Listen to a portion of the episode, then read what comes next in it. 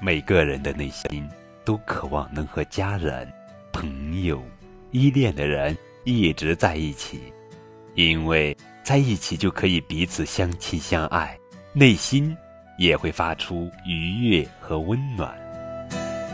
但在成长的过程中，我们总要学会面对分离，不论是孩子还是大人，都难以避免。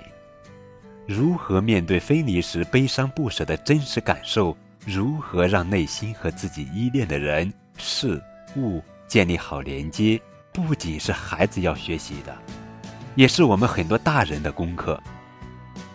今天高个子叔叔要讲的绘本故事名字叫做《在我离开之前》，作者是美国杰西卡·巴格利著，林平翻译。献给亚伦，我生命里。最好的朋友，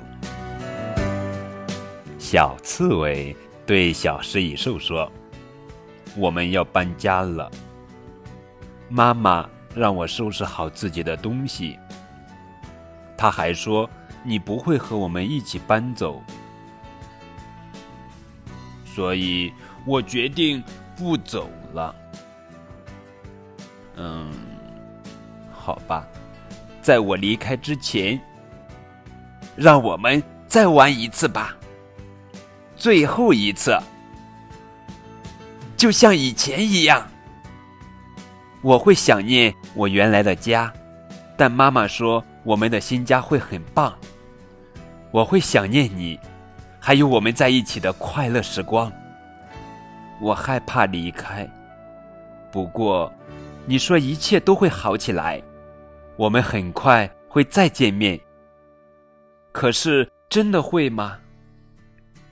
你看起来离我越来越远，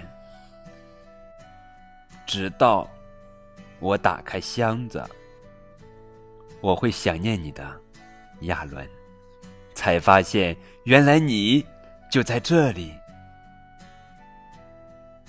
亲爱的亚伦，今天是我去新学校的第一天，我要告诉你。亲爱的塞尔达，今天我在湖里抓到一条大鱼。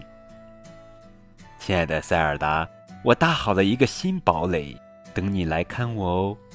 亚伦，在我离开之前，是一本非常可爱又温馨的绘本。简单的故事所谈及的，恰恰是这样一个有一点深刻的话题。我是一只小刺猬，你是一只小食蚁兽。故事以我和你这两个人称展开，读起来格外感觉有些不同，就像是一个人在对自己的好朋友低声倾诉。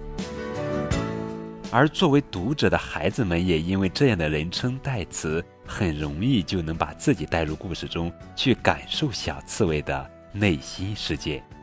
因为爱分离之后依然可以在一起。